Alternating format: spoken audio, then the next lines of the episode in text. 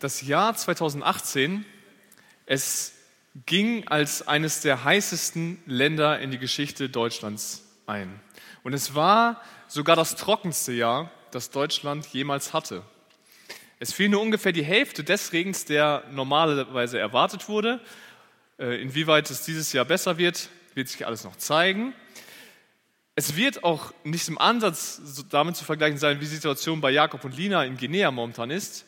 Aber für Deutschland waren das schon sehr wüstenähnliche Verhältnisse hier. Ich selbst habe das äh, nicht mitbekommen hier in Deutschland. Ich war zu der Zeit drei Monate in Spanien, wobei die auch dort gesagt haben, so einen Sommer haben wir noch nie gesehen. Allerdings meinten die dort eher, es war kalt. Es war nur 35 Grad und nicht über 40. Das sind andere Probleme. Aber hier in Deutschland sahen viele Felder so aus, wie ihr es hier auf dem Bild seht. Einfach nur vertrocknet und verdorrt. Getreide wurde 25 Prozent weniger eingefahren als in den Jahren zuvor.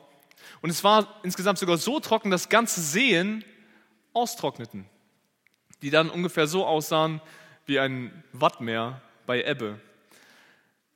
Der Edersee beispielsweise, der als ein künstlicher Stausee ist, der war teilweise komplett ausgetrocknet. Da war eine Stadt, die vor vielen Jahren überflutet wurde, nachdem die Anwohner natürlich evakuiert wurden. Und diese Stadt konnte man wieder besichtigen, beziehungsweise die Ruinen, weil einfach alles komplett trocken war. Deutschland glich in Teilen einer Wüste. Nun gibt es natürlich Wüsten auf der ganzen Welt. Ja, manchmal ist es hier so trocken, dann fühlt man sich wie in einer. Aber sicherlich kennt ihr es auch, dass man Wüstenzeiten im eigenen Leben verspürt. Vielleicht auch im geistlichen Leben. Ja, da wird man auf einmal schwer krank oder jemand in der Familie wird krank, man verliert seinen Job, vielleicht geht eine Beziehung in die Brüche. Vielleicht sogar der Dienst in der Gemeinde, ja, an dem du so viel Freude machst, äh, eigentlich so viel Freude hast, er bereitet keine Freude mehr, weil die Leute, die Kinder in der Kinderstunde so viel Stress machen und einfach keine Lust haben zuzuhören und du denkst, boah, wie soll das nur weitergehen? Wie soll das nur jemals besser werden? Und man fängt irgendwie an, Stück für Stück ja, auszutrocknen, weil diese schwierige Situation, in der man sich befindet, das ganze Wasser, Lebenswasser, das man braucht, raubt. Wir wollen uns heute gemeinsam einen Psalm anschauen, der, in dem der Schreiber des Psalms eine ähnliche Situation hatte. Allerdings war dieser Psalmschreiber nicht im sprichwörtlichen, sondern im wortwörtlichen Sinne in der Wüste unterwegs. Es geht um den Psalm 63. Der Psalm 63, das ist äh, der Bruderpsalm von dem Psalm 42. Das Lied haben wir gerade eben gesungen, wie ein Hirsch lechzt nach frischem Wasser. Den werden wir auch in den nächsten Tagen noch im Psalmprojekt lesen. Und auch hier sehen wir, wie der Schreiber in der Wüste gefühlt am Vertrocknen ist. Und die Frage ist, wie kommt er dort wieder heraus? Und so wollen wir uns heute damit mit diesem Thema befassen, mit dem Thema Wüstenzeiten überwinden. David, er ist in der Wüste und das nicht einfach so ohne einen einfachen Grund. Nein, er ist auf der Flucht. Vermutlich wird er gerade von seinem eigenen Sohn verfolgt, von Absalom. Er bezeichnet sich hier selbst als König, also David in Vers 12. Und er musste von einem Tag auf den nächsten sein Haus verlassen. Beziehungsweise es war nicht nur ein Haus, sondern er war ja König. Er lebte in einem Palast. Er hatte wahrscheinlich mehrere Räume für sich selbst und für alle Angestellten. Er hatte mehr als genug zu essen. Und von einem Tag auf den nächsten lebte er in der Wüste. Er hatte kein Haus mehr. Er hatte kein Essen mehr, nicht genug zu trinken. Seine eigene Familie hat sich gegen ihn, auf, äh, ja, ange, gegen, gegen ihn gewandt. Und er war mehr oder weniger alleine, bis auf die Leute, die mit ihm die Flucht ergriffen haben. Und wir können uns nur im Ansatz vorstellen, wie es ihm da wohl ergangen ist. Weil von uns bis jetzt noch keiner Haus und Hof verlassen musste, um irgendwo in der Wüste Unterschlupf zu suchen. Nun, was macht man in so einer Situation? Man fängt an zu klagen. Und so ist auch der Psalm 63 ein Klagepsalm, ähm, in dem David Gott sein Leid klagt. Und das wollen wir uns jetzt in den nächsten Minuten etwas genauer anschauen. Ich lese uns einmal den Text aus Psalm 63. Ein Psalm von David, als er in der Wüste Juda war. Gott, mein Gott bist du. Nach dir suche ich. Es dürstet nach dir meine Seele, nach dir schmachtet mein Fleisch in einem dürren und erschöpften Land ohne Wasser. So schaue ich im Heiligtum nach dir, um deine Macht und deine Herrlichkeit zu sehen. Denn deine Gnade ist besser als Leben. Meine Lippen werden dich rühmen. So werde ich dich preisen während meines Lebens, meine Hände in deinem Namen aufheben. Wie von Mark und Fett wird meine Seele gesättigt werden und mit jubelnden Lippen wird mein Mund loben, wenn ich deiner gedenke auf meinem Lager, über dich nachdenke in den Nachtwachen. Denn du bist mir zu Hilfe geworden und im Schatten deiner Flügel kann ich jubeln. Meine Seele hängt an dir, deine Rechte hält mich aufrecht.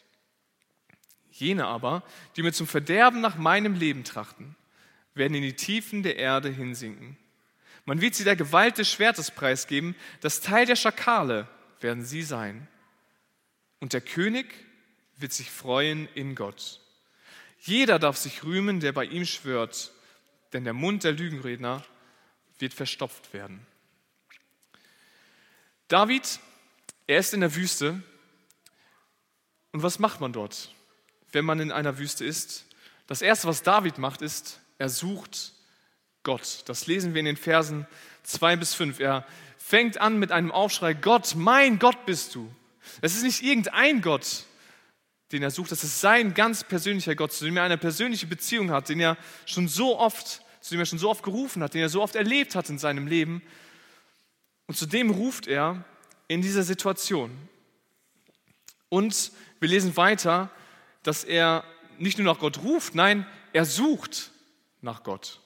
Ja, und dieses Suchen, das meint äh, ja, vielmehr so ein ernstliches Suchen als einfach nur eine normale Suche. Nun, ich habe mir überlegt, wie, womit könnte man das vergleichen? Ich denke mal, dass viele von euch schon mal mit Kindern, so mit kleineren Kindern, Verstecken gespielt haben. Ja, da läuft es ungefähr so, das Kind läuft irgendwie weg, man dreht sich irgendwie zur Seite, zählt 1, 2, 3, 4, 5, dann machen wir die Augen wieder auf und sagt, wo bist du? Und dann kommt das Kind angelaufen und sagt, hier bin ich. Das ist keine ernstliche Suche. Ja, das ist eher so eine Suche im Spaß. Irgendwann verstehen die Kinder das auch, dass wenn man nach ihnen sucht und man Verstecken spielt, dann heißt es, dass man dann erst recht leise sein muss. Und dann wird es mehr oder weniger zu einer ernstlichen Suche. Aber mit ernstlicher Suche ähm, würde ich eher was anderes vergleichen. Und zwar etwas, was die Kinder vielleicht auch vor ein paar Wochen gemacht haben. Und das ist die Ostereiersuche. Ich weiß, bei mir, als ich ein kleines Kind war, äh, dann war es immer so, da haben unsere, meine Eltern haben die äh, Eier irgendwo im Haus oder im Garten versteckt und dann habe ich zusammen mit meinen Geschwistern die Eier gesucht und in diesem Moment der Suche gab es für uns nichts Wichtigeres, als diese komisch gefärbten Eier zu suchen. Und nicht nur zu suchen, sondern um sie zu finden. Ja, da konnte alles andere warten, die Hausaufgaben sowieso, das Essen auch. Erst mussten die Eier gesucht werden. Für mich war das vollkommen sinnfrei, weil ich eigentlich, ich mag überhaupt keine Eier. Also ich habe die nachher noch nicht mal gegessen. Aber trotzdem war das so unfassbar wichtig für mich, jetzt diese komischen Eier zu suchen, auf die ich den Rest des Jahres verzichten konnte. Ja, für die Erwachsenen vielleicht ist es äh, eher so, wenn ihr euer Portemonnaie verliert oder einen Schlüssel. Ja, dann sucht man danach, dann lässt man alles stehen und liegen, man sucht das ganze Haus ab, geht alles durch, okay, wo war ich in den letzten Minuten, wo könnte es sein?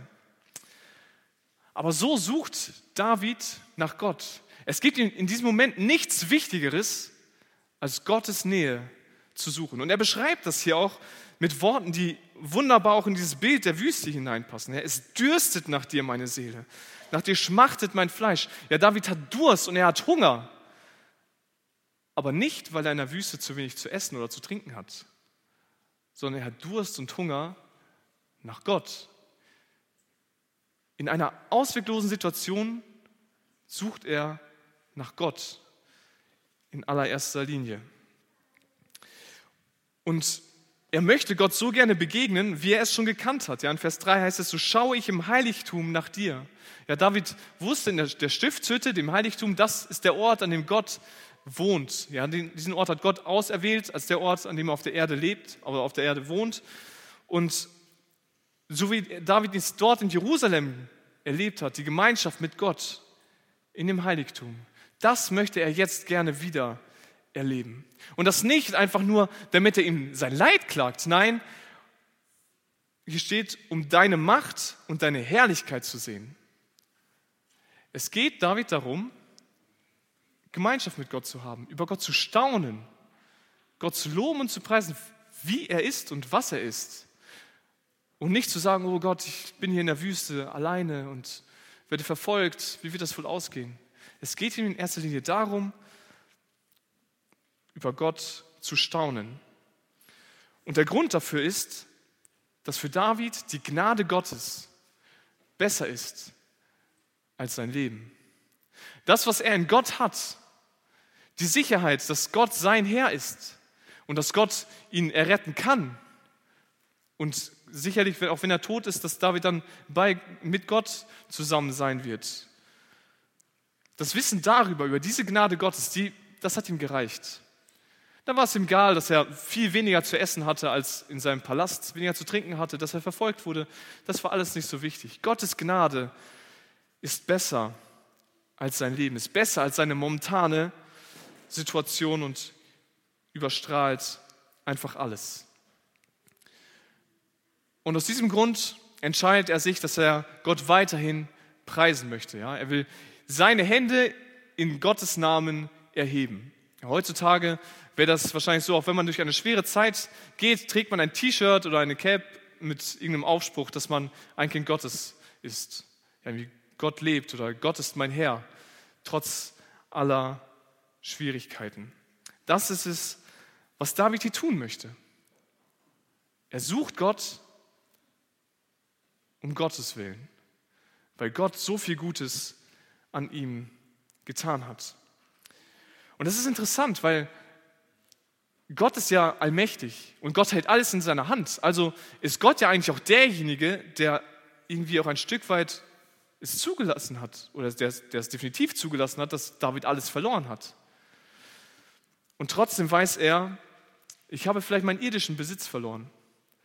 Aber das, was wirklich wichtig ist, das ist da. Das geht nicht verloren. Und da musste ich mir persönlich die Frage stellen, ob ich das auch tun könnte. Wenn ich schwer krank werde, kann ich Gott dann loben? Wenn ich meinen Job verliere, wenn das Geld auf einmal nicht ausreicht am Ende des Monats, wenn mir irgendwelche Menschen wehtun, Freunde mich verlassen, kann ich Gott dann loben? Ist die Gnade Gottes, das, was Gott mir schenkt, in diesem Moment wichtiger, größer, besser als mein Leben?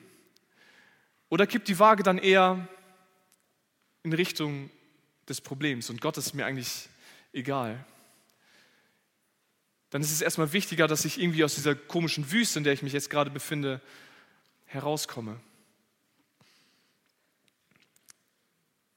Wenn wir Kinder Gottes sind, dann haben wir so vieles. Wir sind befreit von der Sünde. Wir können Gemeinschaft mit Gott haben. Wir haben direkten Zugang zu Gott. Wir können jederzeit, an jedem Ort zu Gott kommen. Gott hat uns den Heiligen Geist geschenkt. Wir werden, auch wenn wir hier mal sterben werden, ewig, ewig mit Gott leben. Und das ewige Leben, es beginnt schon jetzt für uns auf dieser Erde, weil Gott in uns lebt. Das sind wunderbare Zusagen, wunderbare Verheißungen, die wir haben. Aber hat das noch Gewicht, wenn du in einer Wüste bist? wenn die Probleme um dich herum irgendwie immer größer zu werden scheinen?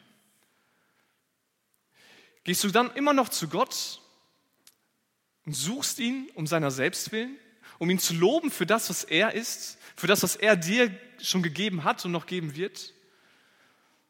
Oder gehst du dann nur zu Gott, um ihm dein Leid zu klagen, deine Probleme und fängst dich an, immer nur im Kreis zu drehen, um die, nur um das Problem, das Problem, das Problem wird sich nicht auflösen, nein, es wird gefühlt immer größer. David, er hat hier alles verloren, was er hatte. Das Einzige, was er noch besaß, war sein Leben, also dass er noch nicht tot war. Aber das Wichtigste für ihn war, in dieser schwierigen Zeit, in dieser Wüste, Gott zu suchen. Und ich möchte dir Mut machen, dass auch du das tust. Vielleicht gehst du gerade durch eine schwere Zeit. Ich weiß nicht, wie diese Wüste, durch die, durch die du gerade gehst, heißt. Aber fang an, nach Gott zu suchen. Fang an, Gott zu loben. Nach seiner Macht und seiner Herrlichkeit Ausschau zu halten. Ja, wir haben vor einigen Wochen hier dieses Video gesehen, dieses Zeugnis von Dennis Dirks, wie er in seinem Leid einfach angefangen hat, Gott zu loben und zu preisen. Und er hat davon berichtet, was das in seinem Leben bewirkt hat. Es war ähnlich wie das, was David hier erlebt. Fang an, Gott zu loben, egal wie schwer es ist. Und wenn du momentan nicht in so einer großen Wüste bist, dann fang erst recht damit an. Es ist viel einfacher, sich etwas vorher anzueignen, als erst dann, wenn es zu spät ist, damit anzufangen. Wenn es dir gut geht, dann fang den Tag damit an, dass du Gott lobst und preist für das, was er ist, für das, was er dir gegeben hat, was du in ihm hast. Und nicht damit anfangen, was heute alles ansteht und welche Probleme heute vielleicht kommen könnten. Suche Gott um seiner selbst willen. Denn er ist es wert, angebetet zu werden. Und wenn wir das tun, wenn wir Gott in unseren Wüsten suchen,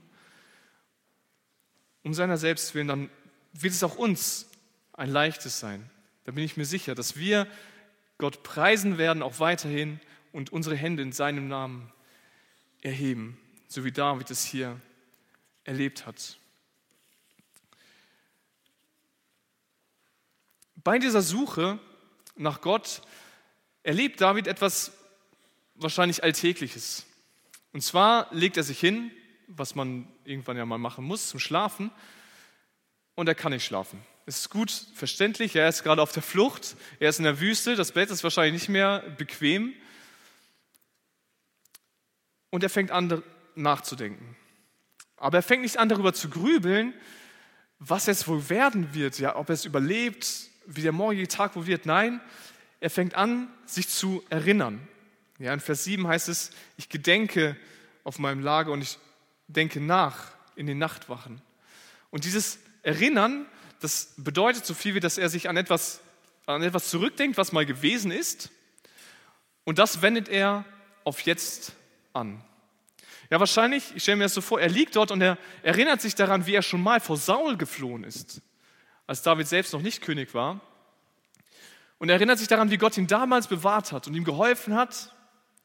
Und er weiß, mein Gott ist immer noch derselbe und er wird es auch heute wieder so machen können. Und er ist sich sicher, Gott wird Abhilfe schaffen, auch in diesem Problem. Und er formuliert das dann so, dass er im Schatten der Flügel Gottes jubeln wird. Ja, wie eine Henne, wie Küken, die sich bei einer Henne, bei einer Henne Schutz finden, ja, wenn ein Greifvogel über sie schwebt, so findet er Schutz bei Gott, weil er weiß, Gott ist immer noch derselbe wie damals. Und das löst etwas in ihm aus. Das lesen wir in Vers 6. Da heißt es nämlich, wie von Mark und Fett wird meine Seele gesättigt werden und mit jubelnden Lippen wird mein Mund loben. Und dann heißt es weiter, wenn ich gedenke. Ja, er erinnert sich an das, was Gott gemacht hat und auf einmal wird David satt. Ja, gerade eben haben wir noch davon gelesen, dass ihm nach, er hat geschmachtet, ihm hat gedürstet nach Gott. Jetzt hat er Gott gesucht, die Gemeinschaft mit Gott gefunden und er wird satt.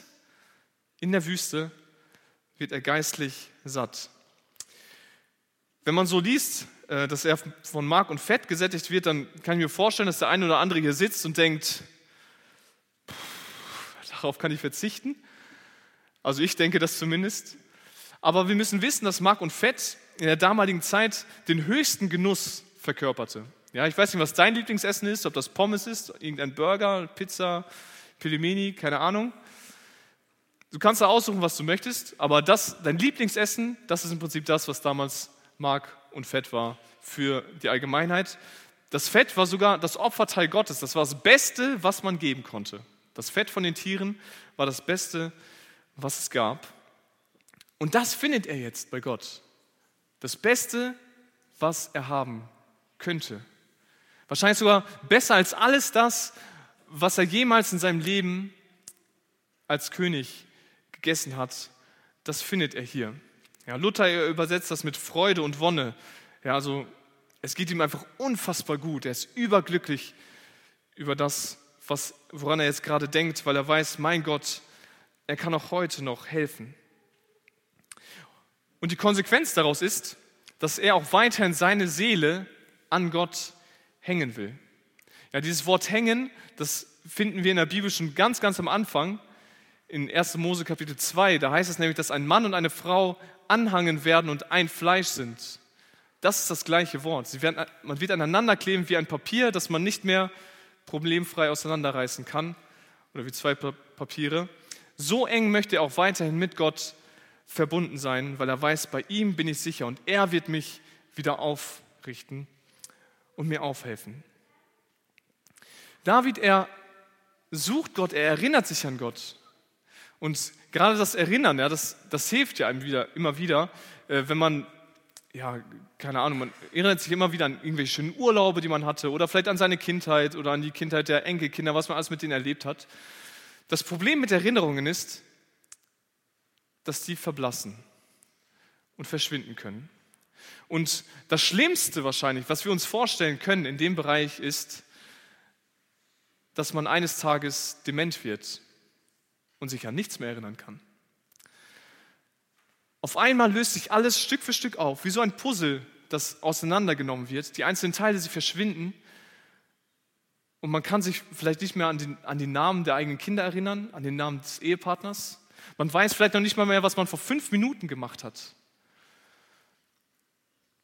Wer von euch schon mal mit dementkranken Leuten zu tun hatte, weiß, wie anstrengend so etwas sein kann. Aber ich glaube, wir können uns nicht vorstellen, wie anstrengend das für die Leute ist, die wirklich dement sind. Wie bedrückend und ja, wie traurig das ist, wenn man einfach nichts mehr weiß, gar nichts mehr. Aber ich habe das Gefühl, dass wir alle im gewissen Sinne dement sind. Dass wir alle glaubensdement sind. Wir erleben etwas mit Gott. Wir erfahren, wie Gott finanzielle Nöte aufgelöst hat. Wie er uns gesund gemacht hat. Wie er, als wir arbeitslos waren, einen Job gefunden haben. Und dann kommt dieselbe Situation nochmal. Oder vielleicht etwas ähnlich, eine ähnliche Situation. Und wir haben das vergessen.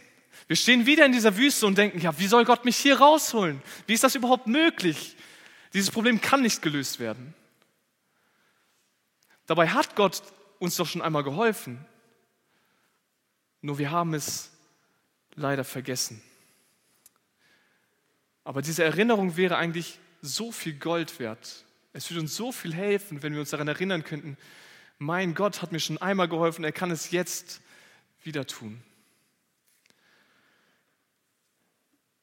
In der Bibel finden wir im Alten Testament, dass der König Artaxerxes ein bestimmtes Buch hat.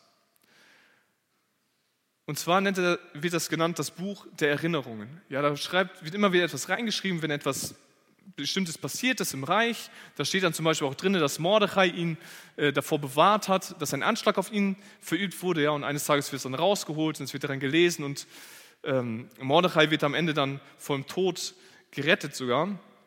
Das könnt ihr alles gerne im Buch Esther nachlesen.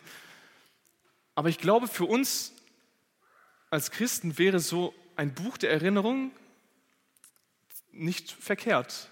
Es wäre ziemlich oft eine sehr große Hilfe, gerade wenn wir durch Wüstenzeiten gehen, weil wir eben so schnell vergessen, was Gott schon alles in unserem Leben getan hat, gerade wenn wir in Wüstenzeiten sind.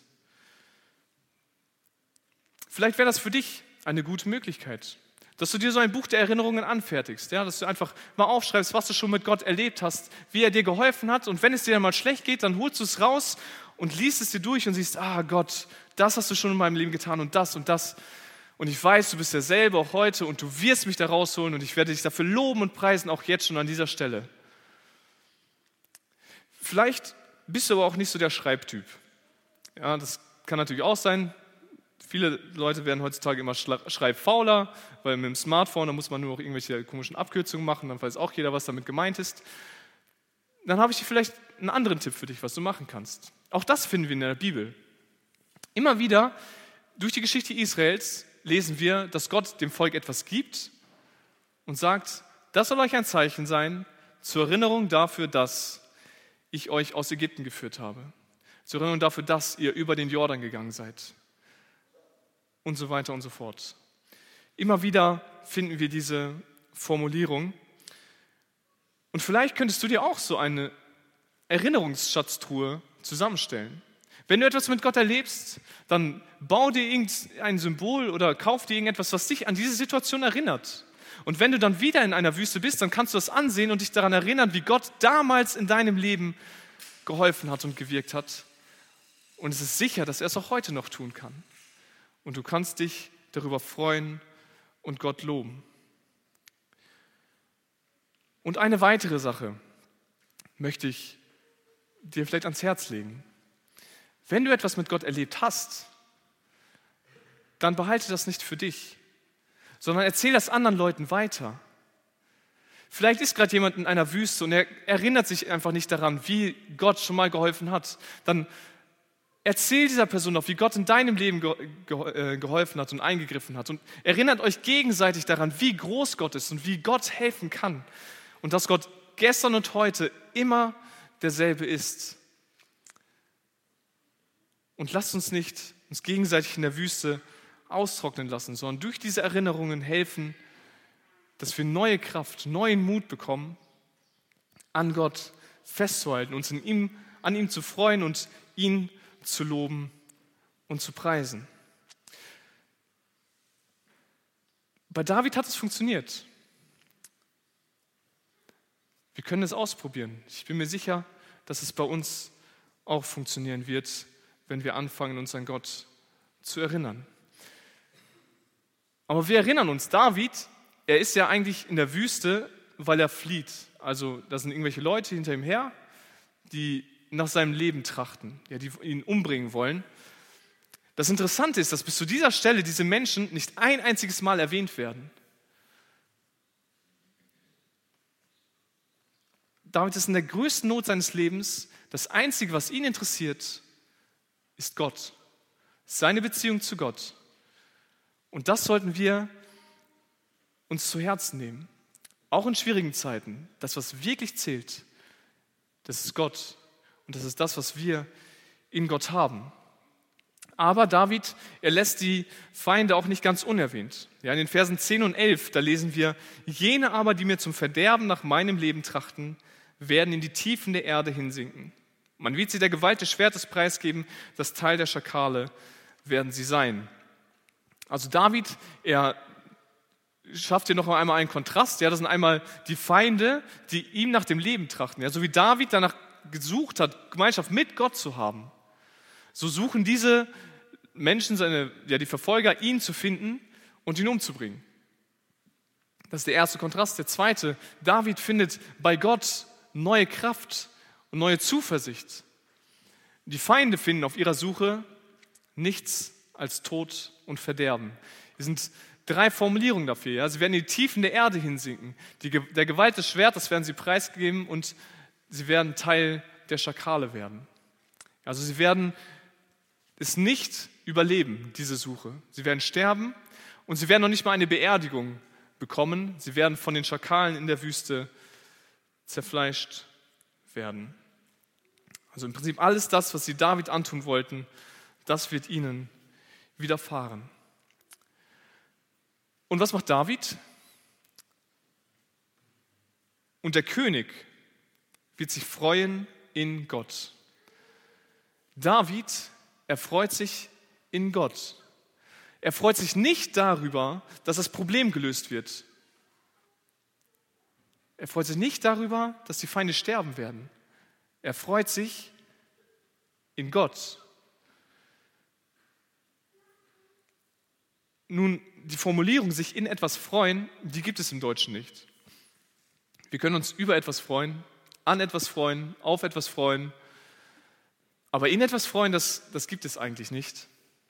Aber ich verstehe das so, dass Gott der Grund, die Quelle, die Wurzel der Freude Davids ist. Es geht ihm nicht darum, wie es um ihn herum aussieht. Er muss nicht in einem Palast leben.